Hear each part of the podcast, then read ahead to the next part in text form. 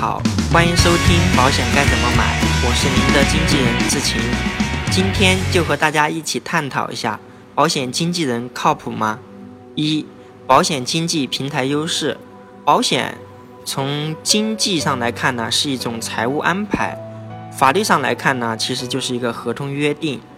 那社会等角度来看，其实就是一个风险管理机制。那保险是非实物的。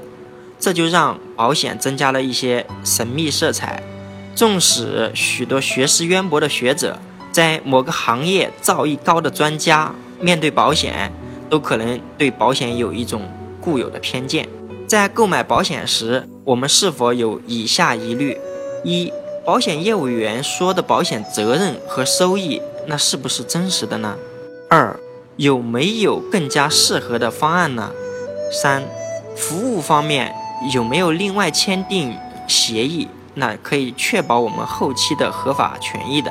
四，如果和保险公司发生了纠纷处理，谁能够站出来帮助我们和保险公司叫板？五，保险公司有一两百家，那王婆卖瓜自卖自夸的现象呢？其实很正常。那什么产品适合我们，而且性价比高呢？那一个靠谱的保险从业者必须能够帮助我们解决以上的担忧。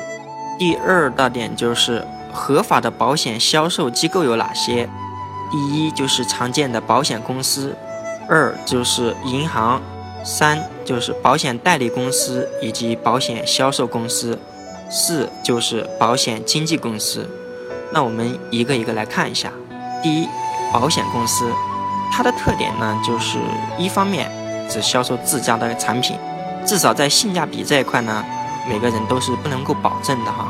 第二大点就是保险法一百一十七条也指出，保险公司的代理人是保险公司的雇员，那至少说明一点啊，他是和咱们消费者不是同一个立场的。三，保险公司的代理人。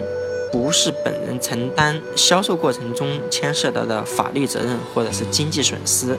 那第四点就是，他不会和我们消费者签订什么售后服务合同。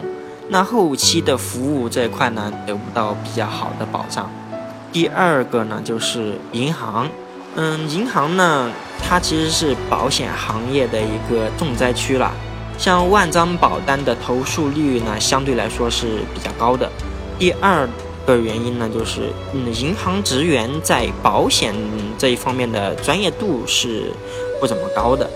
第三方面呢，银行呢，它合作的保险公司也是相对来说非常少的，产品也相对来说比较单一。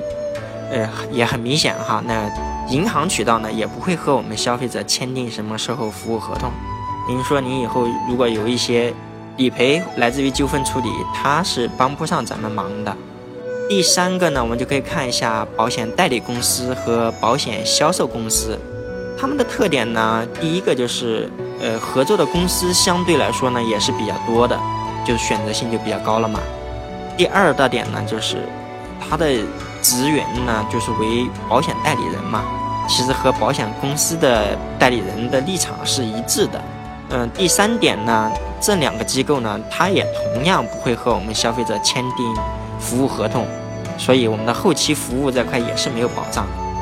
那然后我们可以看一下保险经纪公司，一方面呢，一个全国性质的保险经纪公司，它拥有绝大多数保险公司的产品资源；二方面，对于我们消费者来说是有法律保证的，因为保险经纪人呢必须承担消费者的相关的经济损失或法律责任，前提是因为保险经纪人的疏忽。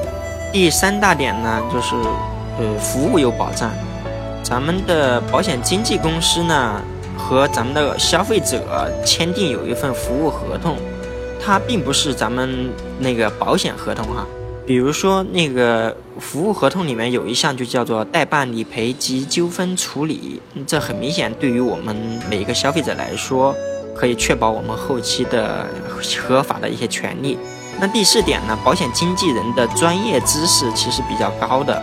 那十几年前，其实最低的门槛就是大专，那其持有的保险经纪人从业资格证书难度要远远大于代理人资格证书它的难度。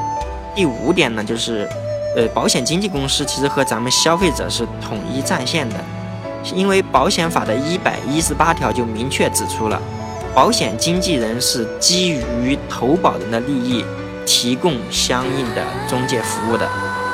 好的，以上的介绍呢到此结束。其实咱们消费者买保险时啊，并不是一定要需要一双火眼金睛的，因为大家只需要听听我今天的课程，呃，包括看看我说的那个保险法的一百一十七条、一百一十八条的相关法律规定，那选择一个有利于我们消费者的一个渠道，配置保险以及相关的延伸服务这一块呢，可能就会让我们感觉更加轻松愉快。好的，本期节目呢到此结束。如果您想找一位财务上的经纪人，志勤可以为您的家庭财务出谋划策。关注我的微信公众号“经纪人胡志勤”，更多有用资讯等着你。